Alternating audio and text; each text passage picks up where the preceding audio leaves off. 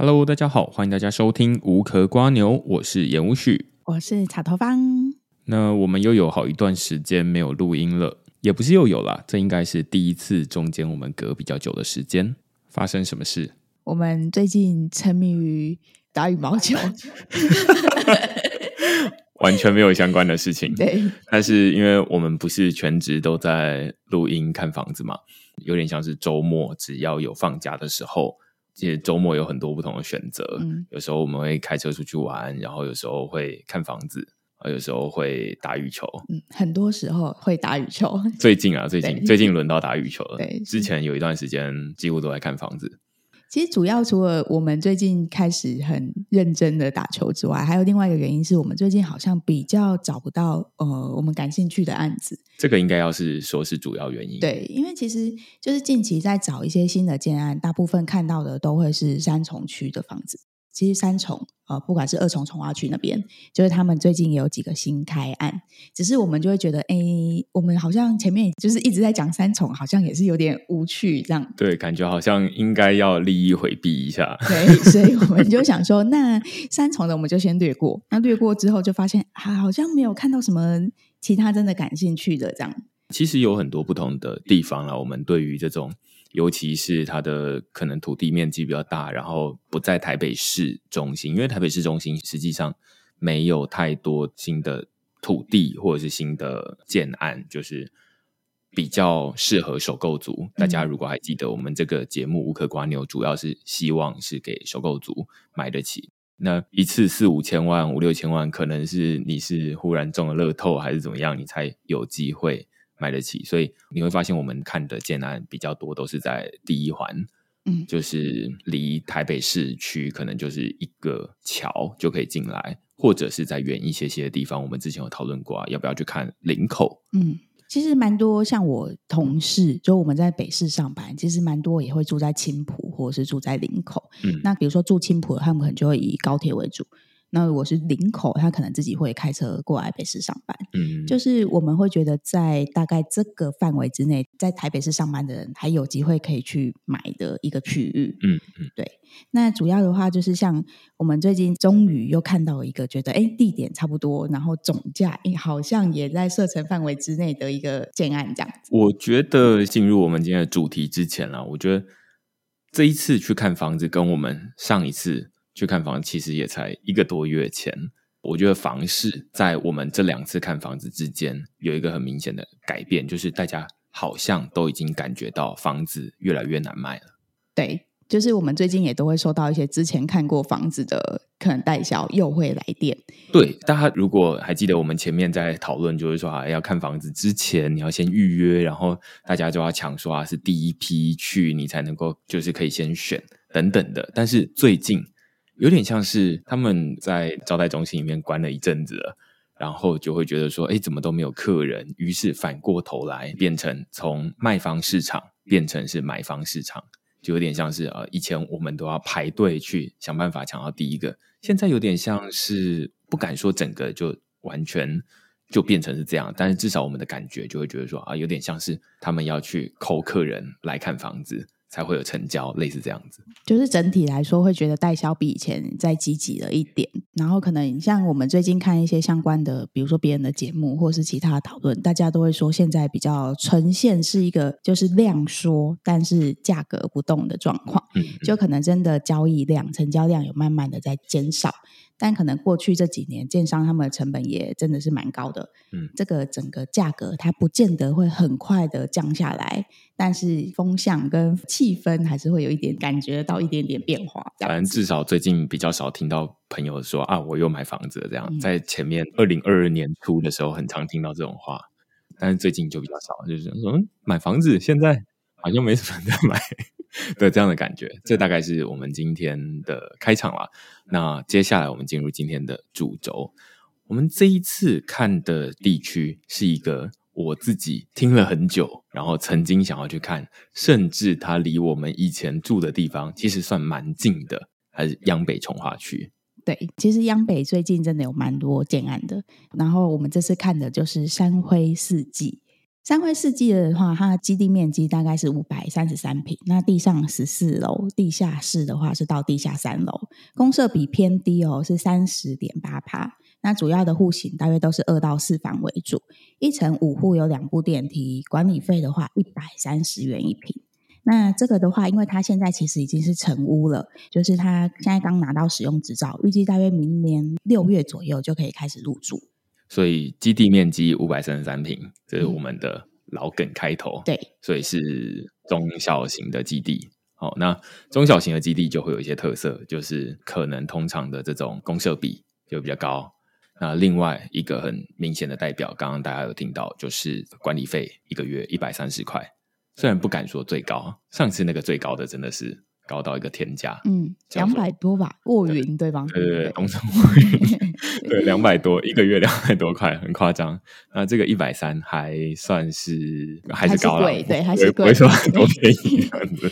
对啊，那 其实它主要这个基地，它虽然也是小基地，但它公设比偏低，就是跟我们之前看到的，可能大概都是三三三四来讲，它是偏低的。嗯，只不过这个建案呢，它还是有另外一个缺点，之后我们会提到。他会把这个公社比的优点，其实算是把它盖掉了，这样子。为什么它三十三三四？其实这算是它其中一个蛮主打的亮点哦。他就说：“哎，你看我们这个三辉四季成屋都已经盖好了，你不用在那边猜说啊，有可能大家对于这种预售屋都会有一些担心，就是说它盖起来的样子跟最后你拿到的样子会不太一样。哎，但是成屋你不用担心这件事情，这些你都看得到。”其实主要你看，它已经是成屋，代表它可能已经盖了两三年。现在房子超多盖两三四年，就比如说又缺工，可能到四年，那就代表它可能在比如说一百零八年左右就开始不动工。那他拿到的就会是旧的建造。嗯，什么是旧的建造呢？就是其实，在新旧之间，政府它可能有修改一个法规。总之，新的建造它的雨遮是不计平、不计价，但是旧的建造里面，它的雨遮要算钱。嗯，那以这个案子来讲，它的雨遮是一点二三平，那就代表你要花，比如说七十几万去买一个你完全没办法使用的雨遮空间。嗯，对。那这种的话，其实如果你把雨遮的平数加到你的整个主建物的面积里面去回推计算，它的公设比算下来，差不多也是三十五点多。所以，其实我们现在都会比较简单分啊，就是说你实际用得到的坪数跟你用不到的坪数。如果在新的建造的话，就是至少接下来大家买的预售屋新房子的话，反正用不到的通统称为公社，这样比较简单。那用得到的，就是你的这种实际的居住的面积。那只是在以前，它可能又有分为公社，又有分为雨遮。雨遮虽然是你家的，但是你用不到，那这就很麻烦。那于是。我们后来算一算之后，发现说，其实雨遮也是用不到。然后这一个三辉四季它是旧的建造，换句话说，它又有雨遮又有公社。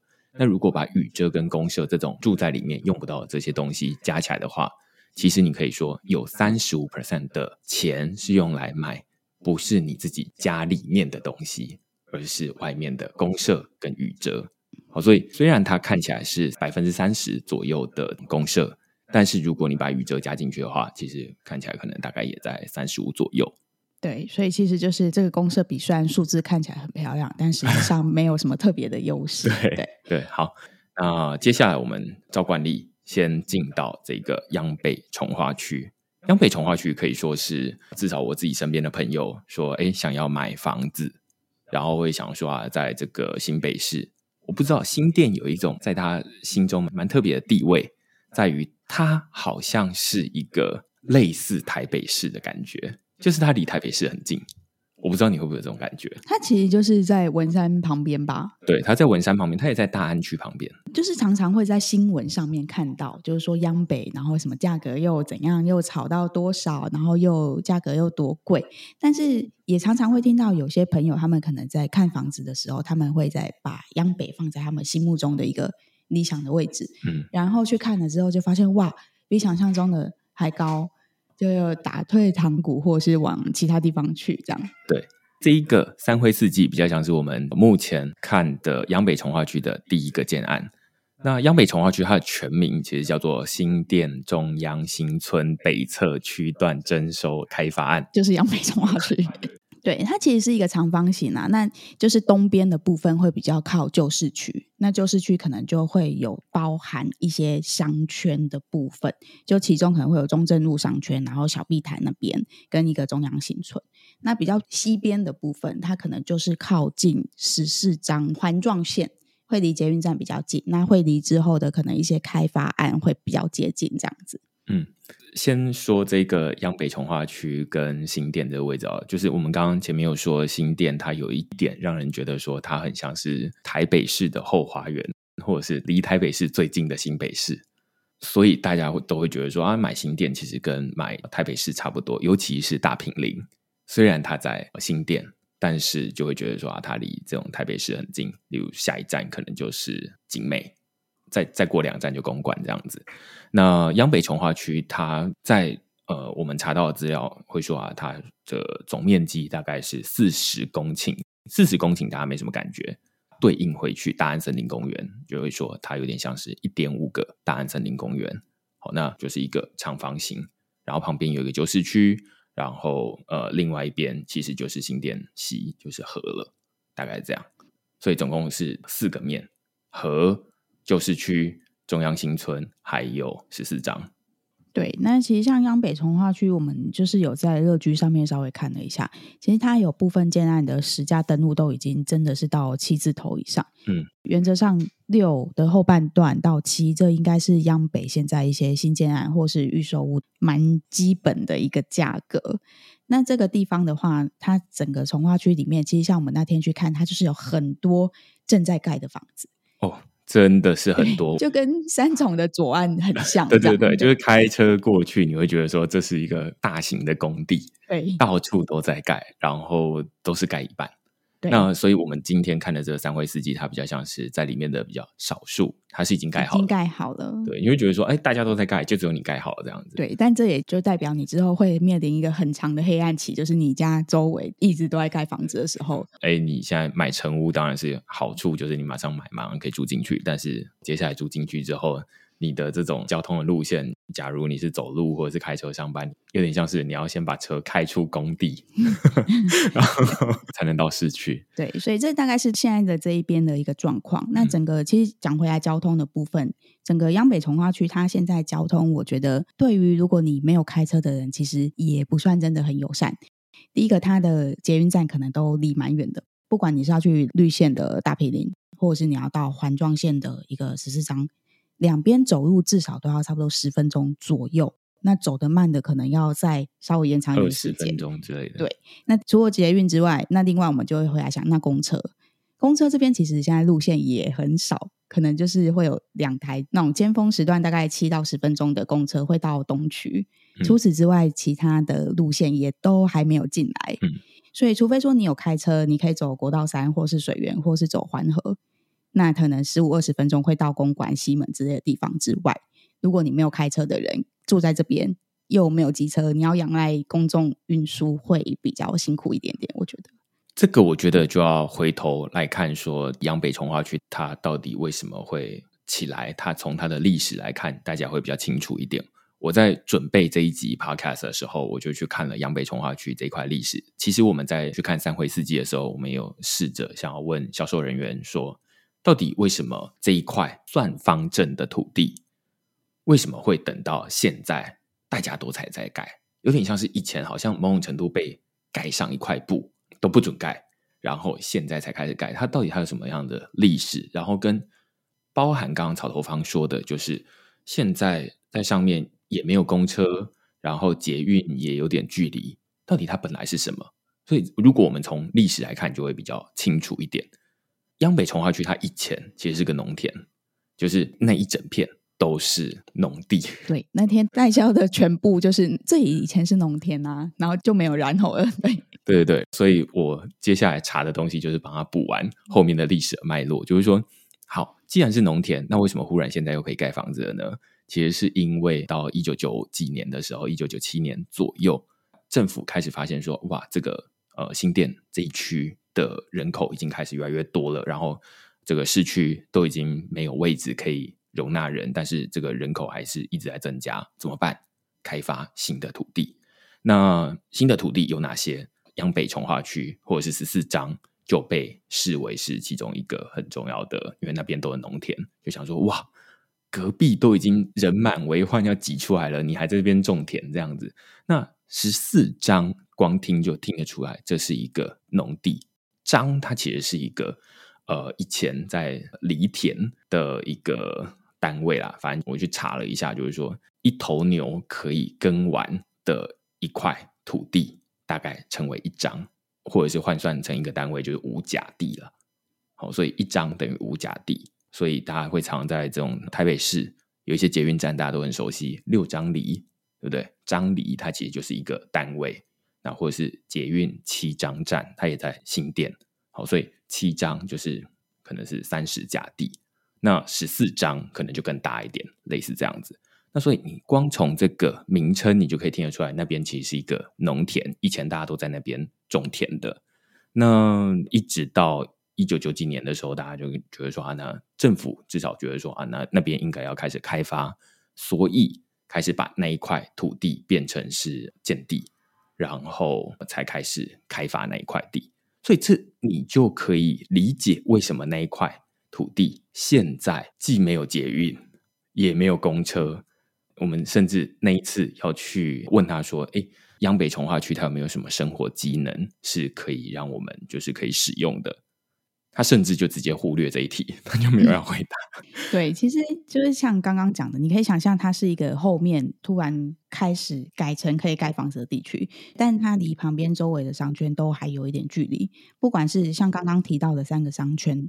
他们这种走路，基本上你都会有一点觉得远，就他可能骑机车大概三五分钟，嗯、但你走路可能会需要就是十几二十分钟。那不是一个你平常哎想去吃晚餐，你可能随便走出去就买得到东西吃的一个距离。对，反正它就是一个农田，然后商圈就算它再近，它也不会直接盖在农田旁边了，它会有点距离。所以你现在如果房子要盖在这以前的农田中间的话，那当然，以前的农田不会有 Seven Eleven，不会有麦当劳，所以那一区现在全部都是重来的。那当然，你就可以理解说啊，现在央北重化区那边会有一些公共建设，会有一些这种社会住宅，可以让一些居民，因为既然他要重新规划，就要照顾很多弱势族群啊等等的，就会放在那边。好，所以大家会说，在这个央北重化区里面，大概有蛮高比例的公共设施。那大家也会说啊，因为有这么多的公共设施。所以在那边的居住的品质会好一点，好，这是大家会觉得说央北重化区还不错的地方。但是很大的问题就在于它的交通，它附近还是有一些啦，例如说像国道三号啦、像环河啦，或者是水源啦等等的。但是那都比较像是大条的路，小条的路，市区的路比较少，因为它就是一个农田。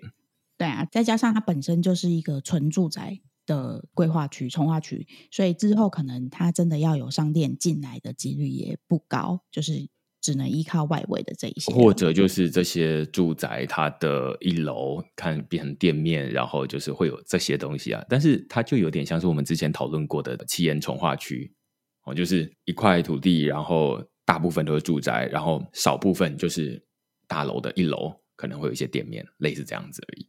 他不会说啊，那又有这种什么百货商场进驻，那可能要跑到这个十四张捷运站那边去的。对，所以这些听下来，你会觉得，哎，这个地方就是交通也不好，机能也普通，那所以它是在贵什么？对对对，就常常听到大家都会说，现在央北哦，它是可能第一环的从化区里面平均价格最高的，它甚至就是会超过板桥的那个从化区，江翠。对。那所以它听起来就是要交通没交通，机能也不佳的情况之下，到底是什么原因让它可以有这样子的价格？那它支撑这个价格的理由到底是什么？嗯，我没有找到一些类似的归纳。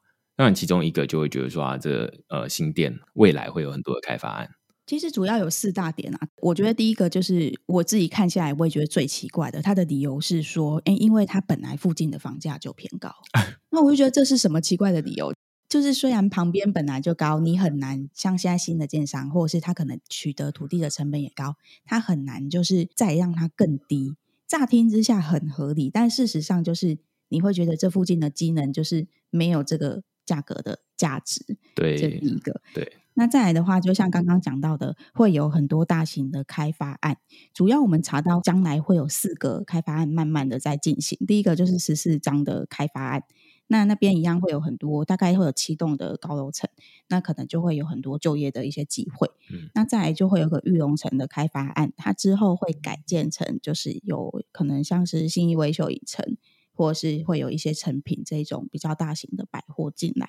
那另外还有一些宝高或者是一些容工厂的重新规划的一些案子，这样子。先说，就是除了十四张捷运站，我们对于这个比较不熟之外，玉龙城、新店宝高、智慧产业园区，然后融工厂转型，这其实都在我们之前的生活的射程范围之内。它其实有点像在呃新店的家乐福附近，那里有一区跟 HTC 蛮近的地方，那一区现在我可以说是一团糟，嗯，就是那一区就是。一堆工厂，不难想象哦。就是我们其实陆陆续续看过不同的案子，然后针对这种之后会有开发案，现在很荒凉的地方，它并不是第一次见到。比如说像是北市科，也是，就是你可以想象它之后可能会哎很繁荣，但你现在去看，你就是没办法理解，就是你对你要想得很远很远才可以去想到哦，之后这里会有很多可能高楼。然后可能很多就业机会等等的。对，但是我就觉得说，相对于北市科这边是杂草，那边都还是很多的工厂在那边，嗯、而且它是据说是两千年左右就已经关到。那所以我们之前在那边生活，大概它已经关了十几年了，但是它还是多少有一些这种工厂或一些物流公司会在那边跑来跑去，但是它就不是一个。你可以想象那边是什么商业区、什么住宅区，就是要想很远啊。对，不是工业区。如果你说要把工业区现在废弃的工厂打掉，然后重新变成说啊，那边有微秀，然后有什么有成品书店，哇！有的等了，对对对对对，就是不确定要等多久。看我们退休的时候有机会的，就是有这样子的一个规划。对，所以这个是另外一个那边大家会说啊，房价可能会比较高的其中一个原因啊。对，那还有另外一个，其实它可能就是在七张周边会有很多科技公司。嗯，那大家都知道，就是科技公司他们可能伴随都会有比较高的收入。嗯，那在区域的收入整体比较高的情况之下。可能那边的人比较有能力，可以去负担这样子的价格，有点像内湖啦，就可能主北吧。对，所以就是整整大概就是这几个原因，然后还有加上建商的土地成本，可能现在在盖的地都是，比如说前两年或者是前几年标到的，当然可能有一些少数是比较久之前，可是在这几年取得的土地。它的成本相对的也都比较高的情况之下，就会导致它的房价平均大概现在开价都是一平七十万以上左右。因为在网络上面，大家如果去查杨北从化区的这种土地的图的话，大家会发现说，反正那一区大概就是除了几条道路之外，就是呃杨北二路啊、杨北一路啊、杨北三路类似这样子，其他的土地。全部都是建商，全部都是盖高楼大厦这样子。对，而且那边进去的建商其实蛮多的哦，而且也都算大间，嗯、比如说像是国泰、润泰等等这一类的大型建商，其实他们都是有在那边有案子的。对，反正这就是大概那边的环境啦。大家或多或少可能有去过或者听过小碧潭那边有 IKEA，这个央北重化区大概就在 IKEA 前面的那一块区域这样子。那所以他就是要到这种比较繁华的地方，还需要一段距离。好，那这是我们在讨论这杨北从化区的这一块。那接下来我们要进到这一个建案，因为它是跟我们之前看的一些预售屋很不一样，它是已经是成屋了。所以我们那天是直接开车到他们的地下一楼，然后停车，停车完之后到一楼接待这样子。对，其实我们比较少看成屋，嗯，那其实每次看成屋，我都会有一种不一样的感受啦，就是它好像少了一点想象的空间。OK，对，因为其实像我们看预售，我们可能会看加配图，然后可能看样品屋。那样品屋你看到都是哎苗，就是漂亮的，你可以自己往好的方向想，然后你会对这个房子有一点想象。但如果你去看成屋的时候，你看到就是实际的空屋，嗯，那你真的看空屋的时候，它的。体感的那个空间大小，实际上是会比较小一点的。嗯，就你看空屋，跟你看真的有家具在里面的房子，你会觉得那个空屋看起来比较小间。对，然后进去之后，你可能会真的看到它的一些，比如说餐厅的这些台面的花色，嗯，或者是房间的门的花色，嗯，对。那假如是样品屋，它可能都会选用一些比较漂亮、精美的可能木材质之类的。但我们可能那天看了成屋，你就会发现哦，它就是很普通的木板的门片，然后餐具或者是厨具，也就是很普通的，看起来没有很有质感的一个木柜这样子。我个人啦，会觉得说预售屋跟成屋这两个，我通常会觉得，只要是成屋。它会有一些特色，例如说，它的外观通常长得不怎么样，就是它的整个大楼外观，包含我们这一次看的这个三回四季，我们也没有觉得它有没有什么特别漂亮，反正它就是中规中矩的一个白白的。白白的石头盖出来的这样子，我们讲这个是不是 感觉我们很没品味？他就跟我们说，那个石头是特殊的石头，然后是没有毛细孔，所以它会很好保养。就是比如说，真的有一些灰尘，它可能经过雨水冲刷就会冲掉。对，它不会像天然石材会有毛细孔，然后会卡在上面这样子，然后你几十年之后，它就会脏脏黑黑灰灰的这样子。对，然后我们就会哦哦，对，所以了解了解，大概就这种反应，大概是这样。那但是你要说啊，它真的有什么特别的这种外观的设计，我们就会觉得还好，没有什么。所以我会觉得，第一个成屋，我们都会觉得它的外观看起来普遍不怎么样，它才会用成屋的方式来卖。其实我不知道到底建商他们是怎么决定哪些建案要用成屋，哪些建案要用预售屋的方式来卖。但是我个人会觉得，只要是成屋，通常我去看到那个外观，通常都长得不太 OK。这是第一个。第二个是内装。就是里面如果是成屋的话，它虽然都可以让你东西看得到，但是你通常也可以看到很多不甚满意的地方。其中一个就是，其实是我们就是都还没有进到建筑物里面，我们就是开车，嗯。那个车道前面会有一个铁门，门对。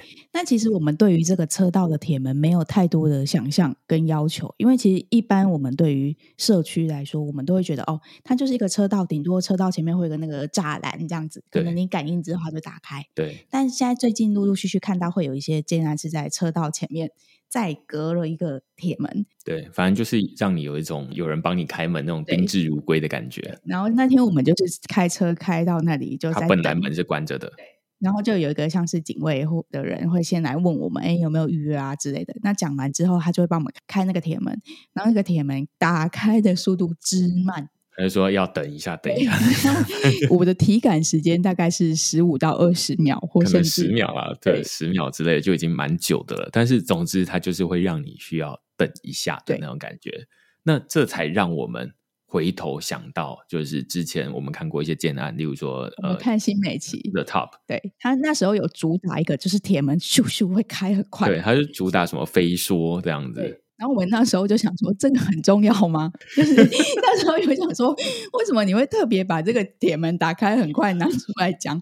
直到我们昨天看到那个铁门这样子。就觉得难怪，原来就是 这其实蛮有趣的，但你也会因为是成屋的关系，它可能有一些缺点，就会直接的暴露出来这样子。对，所以这就是看成屋，每次看都会觉得好像比预售物更多可以嫌的地方。嗯，对，就容易被嫌弃耶，会有这种感觉。对，因为人家想说，哎，你怎么这样？其实三辉四季它有蛮多，也还做的不错。我自己进去会觉得不错的地方，嗯、除了门进去会觉得蛮慢的之外啦。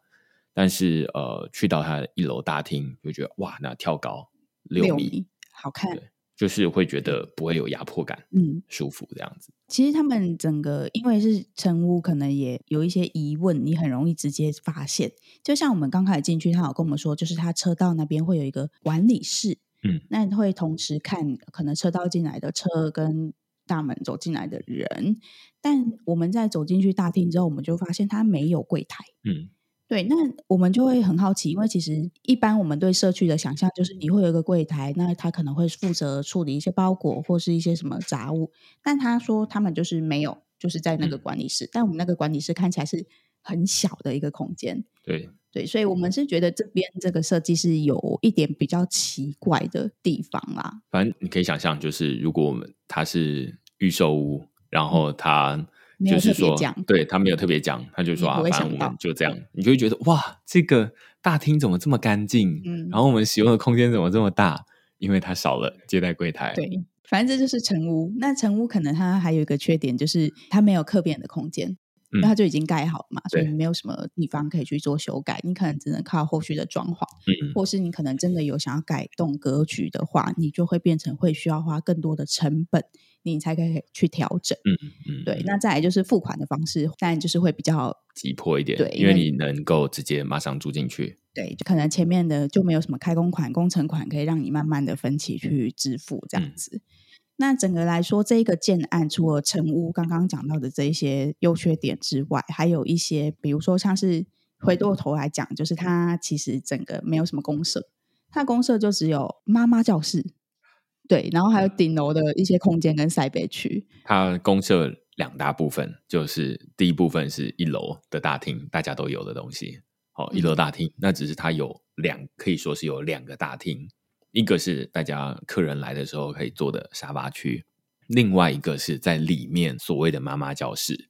那它其实就是一个有点像是大餐桌，然后有一个洗手台，可能有可以煮东西的两个炉子。其实我都不知道到底有多少人会使用那个妈妈教室啊，但是我们现在看下来，好像妈妈教室是一个。感觉有点像标配，就是几乎每个地方都会有。对，我们可能就是还没有进到那个妈妈的生活圈里面，妈妈交流的部分。对对对，所以就会不知道说到底那一个的使用情境是什么。就会觉得好像有点压给你，反而是给我一个什么呃健身健身，健身房啊之类的，好像都还好一些些这样子。其实我们可能算蛮喜欢健身房的，我们已经很习惯这些小基地，它的公设不多，可是在我们心里，我们会觉得，哎，健身房它应该是一个蛮实用，而且也会希望它有的一个公社。尤其你如果在央北从化区，我们最一开始说。这附近都没有什么商业大楼，对不对？然后如果你要去健身房，可能最近的说不定要在 IKEA 那边，那你就是光要走出，嗯、现在是工地啊，走出工地，你就需要花十几分钟的时间了。那大家都会觉得说，反正运动就是希望。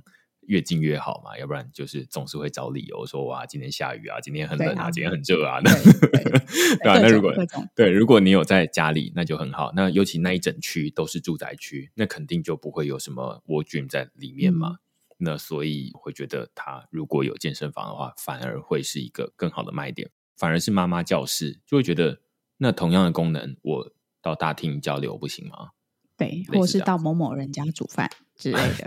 对对对。那其实整个来讲，大概它的特点会有这些。那另外一个比较特别的是，就是它有一些脚踏车位，就它本身那个机车位是一比一，我觉得这蛮好的，因为我们后面看到有一些机车位没到一比一。嗯。那它另外设了很多脚踏车位。嗯。对，然后我们也蛮好奇，因为没有特别看过有建商他们就是另外有做。脚踏车位，我刚想到我还有一个公社没讲，就是顶楼啦。嗯，它顶楼的那个有点像是交谊厅，它其实功能蛮像是妈妈教室，妈妈教室。对，所以它有点像是做了两个同样功能的空间，不知道在干嘛，反正就是填补那个三十 percent。所以你可以想象，那三十 percent 本身就已经是你要花总房价三三成去买那些东西，但是它竟然又给你盖了两个同样的东西。如果你把那个沙发区都算进去哦，那就是三个同样的东西这样子，嗯、对，各占你十 percent。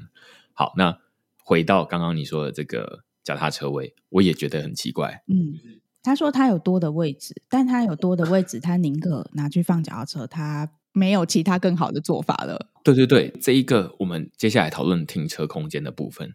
我们刚刚前面虽然讨论到那个门开的很慢，但是接下来它地下室除了有停车空间之外，还有。垃圾回收区啦，那垃圾回收区大概就没有什么特别的，反正就是一个在地下一楼的地方。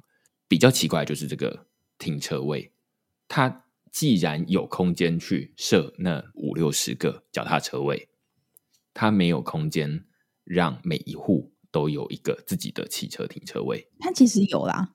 大概是我记得看应该是六十几户，然后它的停车位是六十三个，嗯，就几乎有到快一比一，大概差一两个两三个。对，但是它又很奇怪的地方是，它的两房是不给买车位的。对对对，对所以它有十几个是交给管理室使用，你可能要跟他租，但是他没有配给两房的房型买车位。对对对，这就是我觉得很奇怪的地方，就是说他其实加一两个车位就每一个人都有了，但是他现在就是少一两个车位。那不知道到底要谁没有那一两个，于是这整个两房型的通通都没有哦。先说这个三辉四季它是二到四房，所以两房型算是里面最小的，就是二十几平，也是我们这次看的平数啦。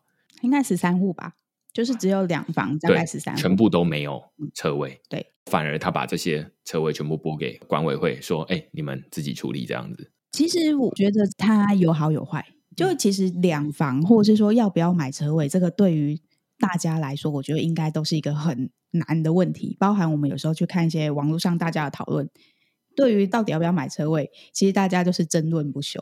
你说一个车位如果两百万，你可能大家都会说，哎，你用租的，你可能租了几十年，你的租金也不会到两百万。嗯，所以有些人他会主张，他觉得两房不要买车位。嗯，那有些人会觉得你。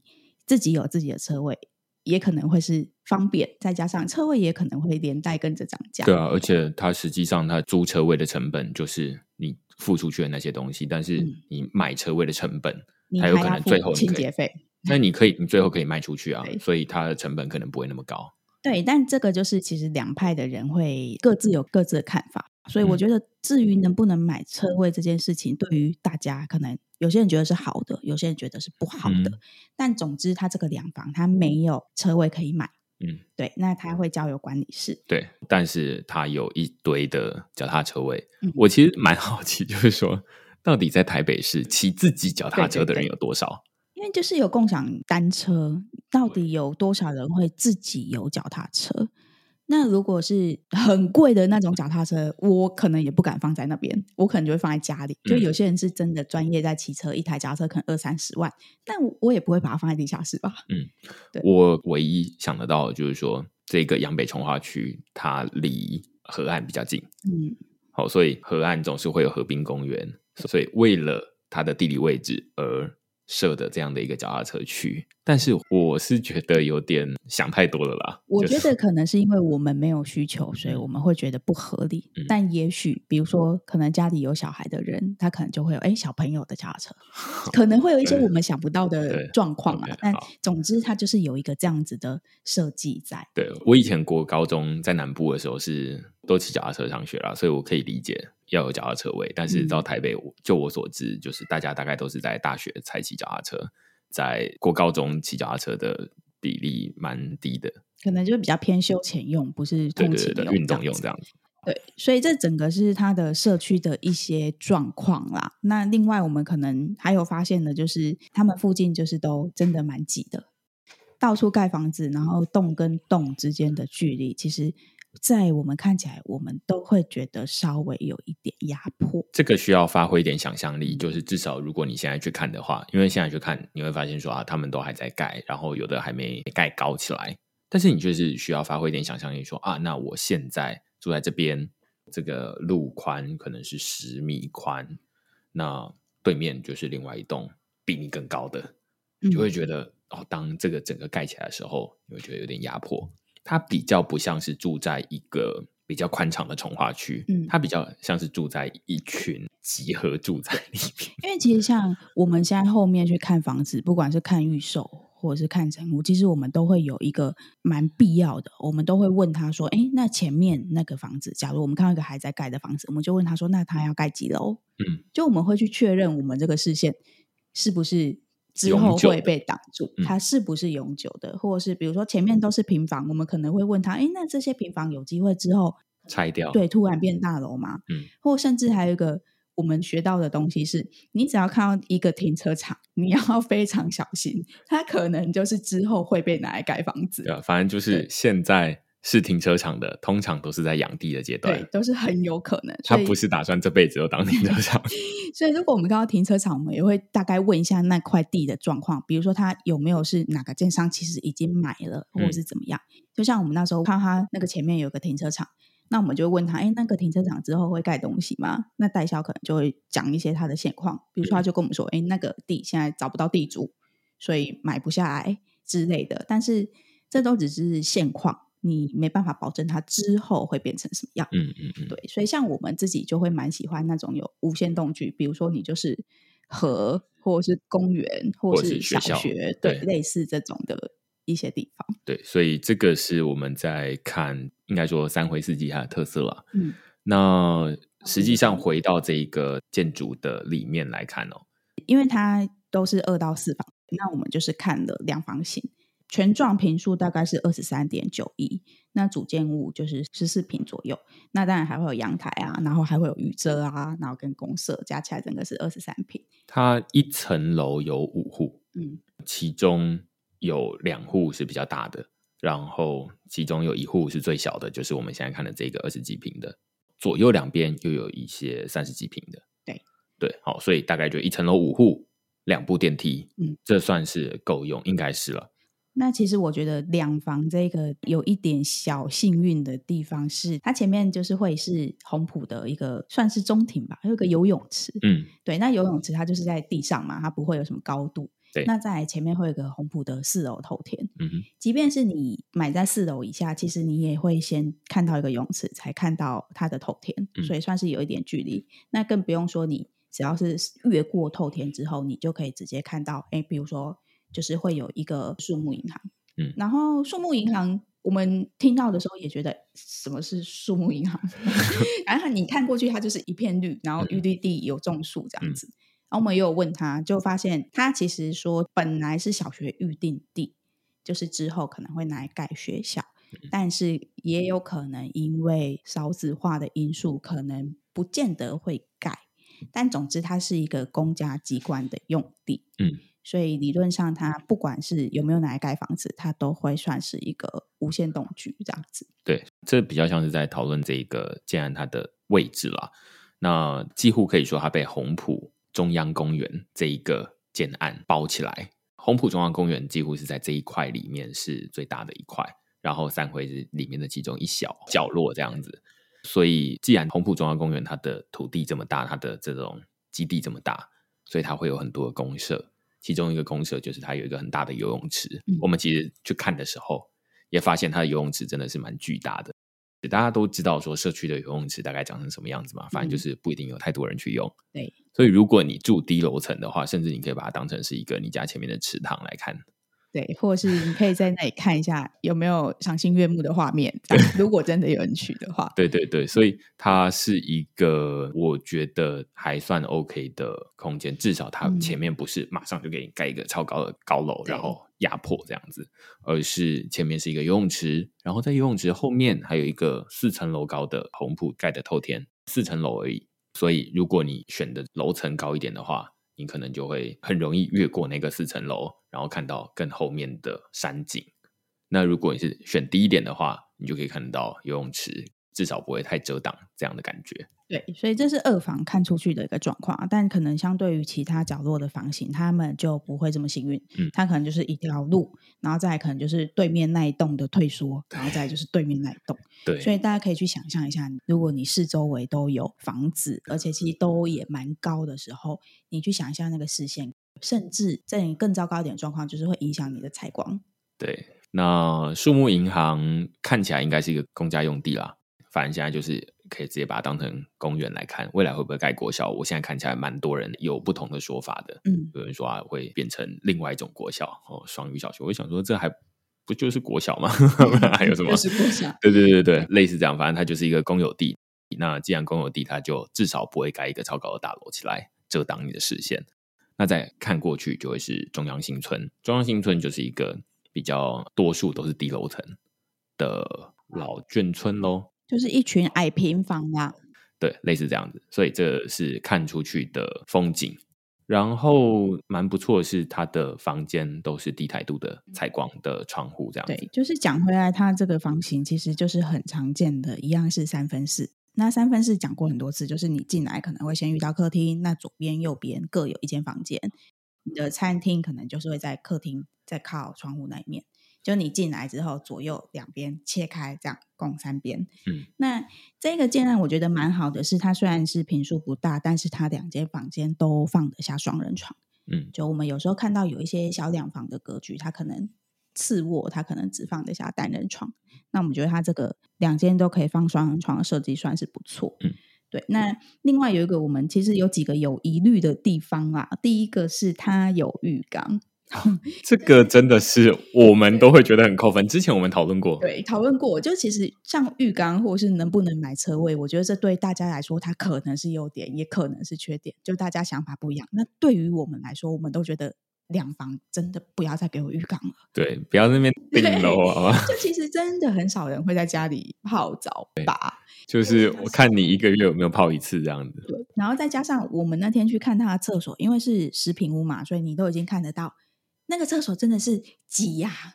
嗯。你进去之后，他会先隔的一个淋浴间，然后浴缸是在淋浴间里面。嗯、但是有些建案会是你站在浴缸里面淋浴，但它没有，它就是浴缸归浴缸，然后浴缸旁边又有一个淋浴区，所以你要站到很里面，你才可以把厕所门关上，然后马桶又在厕所的门后面，就是你一定要关门，你才可以上厕所。这时候你就可以感受得到销售人员说鬼话的能力。我觉得啦，可能八成以上的人，如果我们代表多数人的话，嗯、那大家都会觉得两房型真的不要在那边搞什么浴缸了。那但是他就会说啊，我们这边就是用一种比较这种高阶，然后比较奢侈的这种设计，嗯、然后给大家四件浴缸，很少见，很少见，真的是很少见，真的是很少见。就像他会说：“哎，厕所进来，然后就关门上厕所。”我们就觉得，哎，乍听之下很合理，但其实这就是一些大家生活上的使用习惯的一些情境啦。对对对，对。那总之，我们觉得这个厕所真的是太小了。自己会觉得说，你把那个浴缸拆掉，嗯、我在里面的那个冲澡的空间，说有多大有多大的。对，对，而且浴缸它其实就是你另外一个，不管有没有使用，你都要花时间去整理它的东西，你就会觉得浴缸它。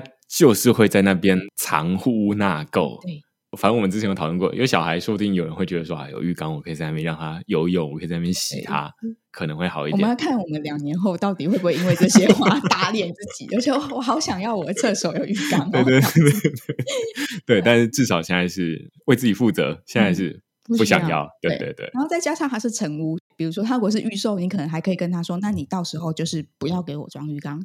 但他已经成屋了，所以如果你真的想移除，你只能自己花时间、花金钱去，想办法把它弄掉。这就是我们在那边问他说：“哎，虽然这看起来是空屋啦，但是呃，有一些东西我们实在是不是很想要暗指那个浴缸。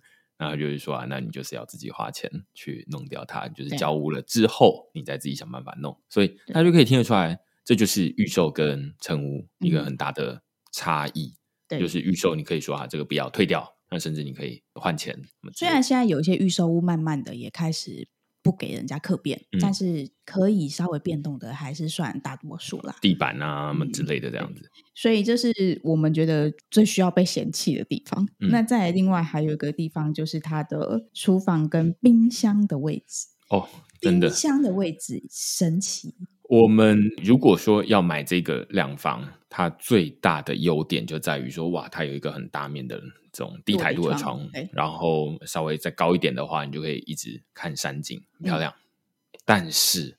他的厨房实在是没有地方可以放冰箱，所以你的冰箱要放在那一个大窗户的前面。换句话说，那个冰箱占了你家最快乐的位置。对，就是因为其实成屋你可以看到它电线配置，还有它的插座，它的位置都已经规划好了。它也不像你可能客变或者是你预售，你有调整的空间，它已经规划好了那一个不断电的插座。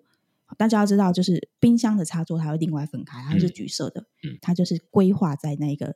落地窗前面的角落，言下之意就是你的冰箱只能放在那里，或是离那里一个插座线的距离这样子。那它就是把你挡住了你家最好的视线。嗯，对。那再不然，你可能就要放到阳台去。对。我像我们之前那个朋友家，他的冰箱就会放在阳台，但是就个人的使用习惯上面，我觉得如果我在煮饭。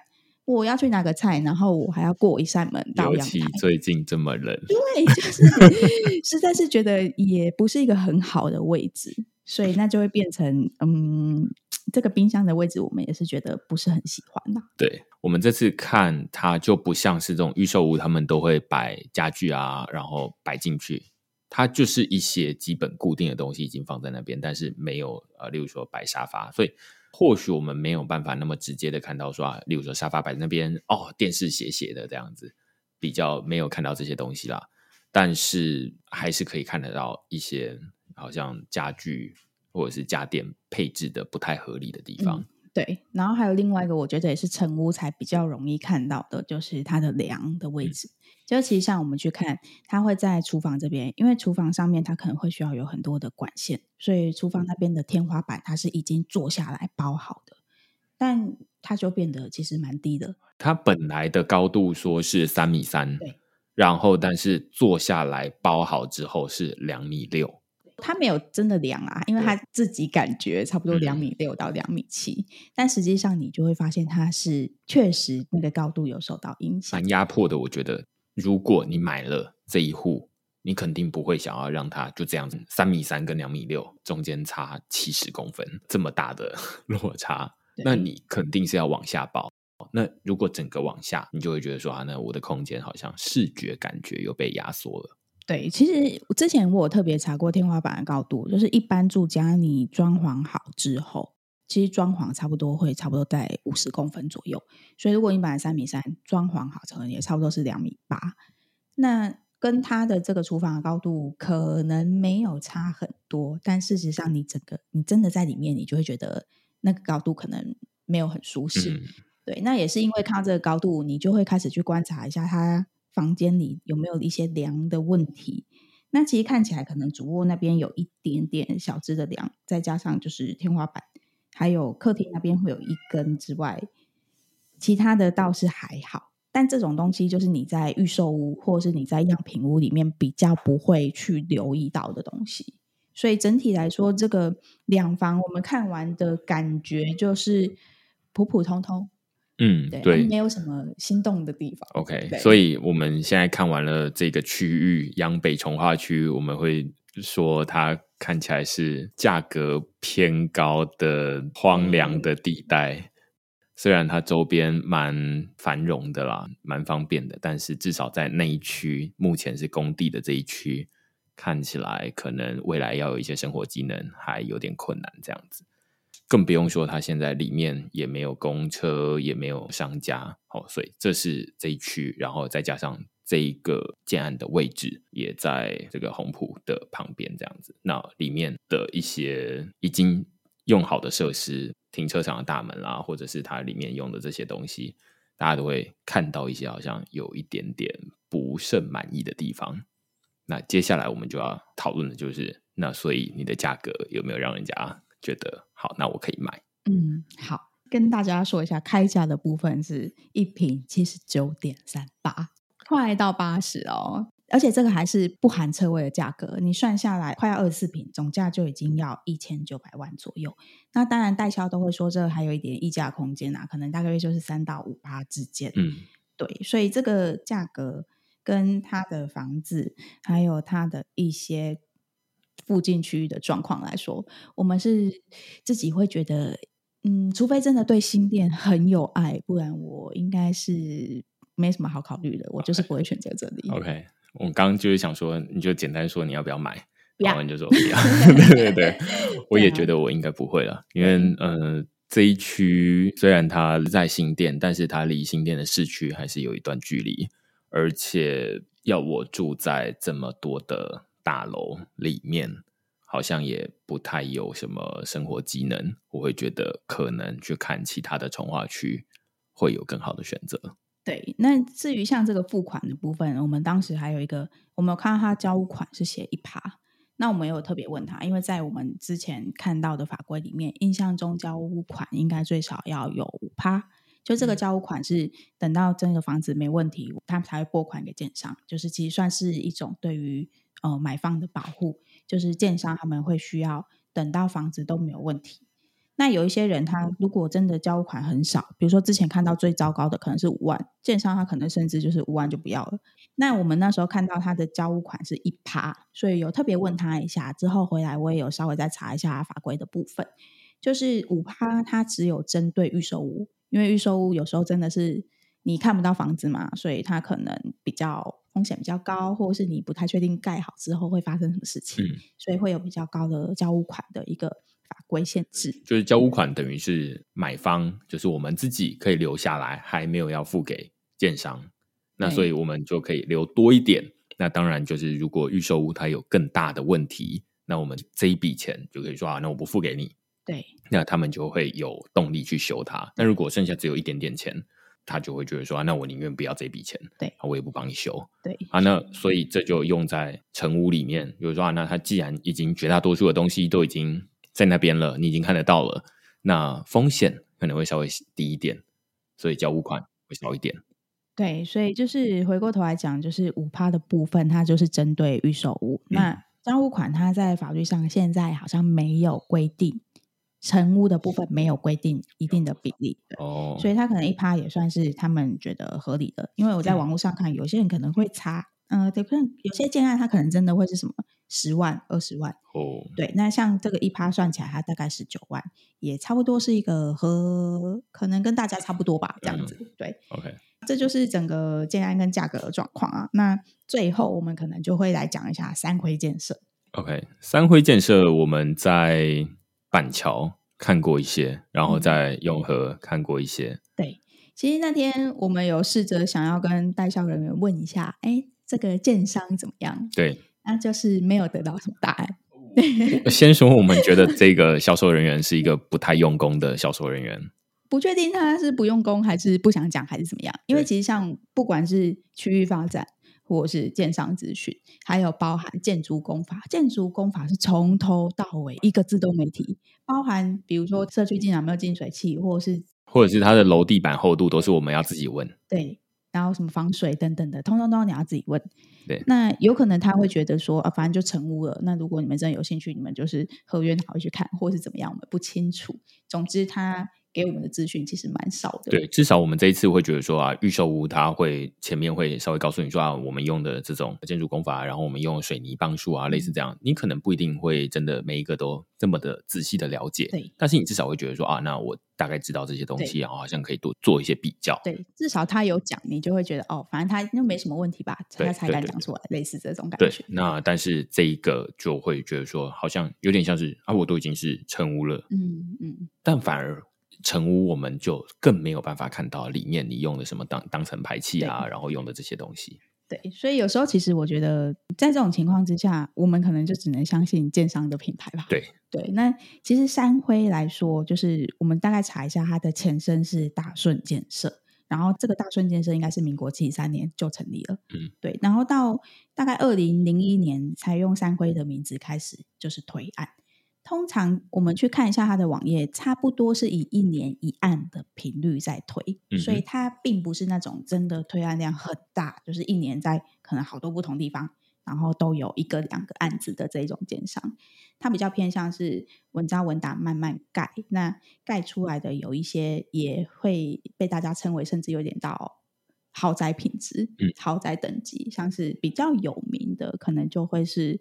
二零一九年完工的永和双子星，嗯，对，就是他在永和那边的三回双子星，哦嗯、对。然后其实这个双子星，它当时就是在二零二一年实登的时候，它是有一瓶在永和那边卖到八十万以上，嗯，所以是超越新北板桥，就是当年度的实登实价登录成交最高的金额，所以算是有一点记录在的啦。懂。就是大家就会觉得说啊，那大家愿意花那么多的钱，然后去买他的房子，嗯、就会觉得那他至少是盖得出好房子的人，不能保证说他每一个都是好的，但是至少会觉得说啊，那他不会是那种乱盖的那一种。对，所以我觉得他们可能自己在地点上面也都有一些挑选吧，因为算像是永和的这个三辉双子星，它就是在仁爱公园的，它也算是公园第一排，嗯。啊，然后像去年也有一个新的，现在也还在卖的案子，是在板桥，是三辉的代门。嗯，对。然后我们大概有看一下它的实价登录，也是差不多有一坪有到九十万以上。反正三辉在板桥很多建案啦，然后三辉代门就正好在江子翠站出来的地方。然后反正只要你从经常从江子翠捷运站出出入入，你就会看得到那个建案这样子。应该算可靠的建商。应该啦。反正就是跟之前讨论的一样，每一次要查建商就是没什么资讯，那所以我们就是靠我们自己去看。虽然这次会觉得说没有看到太多关于建材，然后他们建筑工法跟工地管理等等，因为他们都已经盖好了，那所以我们反而没有办法看到这么多的资讯。但是从他其他的建案的价格，或者是从他其他建案，就是大家的愿意买的程度，就会觉得说啊，那可能是一个可靠的建商。对，而且其实像先建后售，它其实对建商来说成本应该比较高，因为它没有办法先收钱。对，所以其实它可能会需要比较多的现金。嗯，可能三辉建设比较不缺钱，你也可以从这样子看得出来这样。啊，所以这就是整个我们这一次看的三辉四季，还有整个央北从化区目前我们看到的一些状况。对，接下来我们可能还会再去看一些其他的地区，就是也欢迎大家推荐我们，就是哎你。对哪一些地区比较有兴趣，甚至是哎，你自己旁边你常常都会经过，但是你对于这一区或者是这个建案，我觉得蛮好奇的，那也欢迎你推荐给我们，然后我们就会花时间过去看这样子。好，那就感谢大家收听，那我们就下一次再见喽，拜拜。拜拜。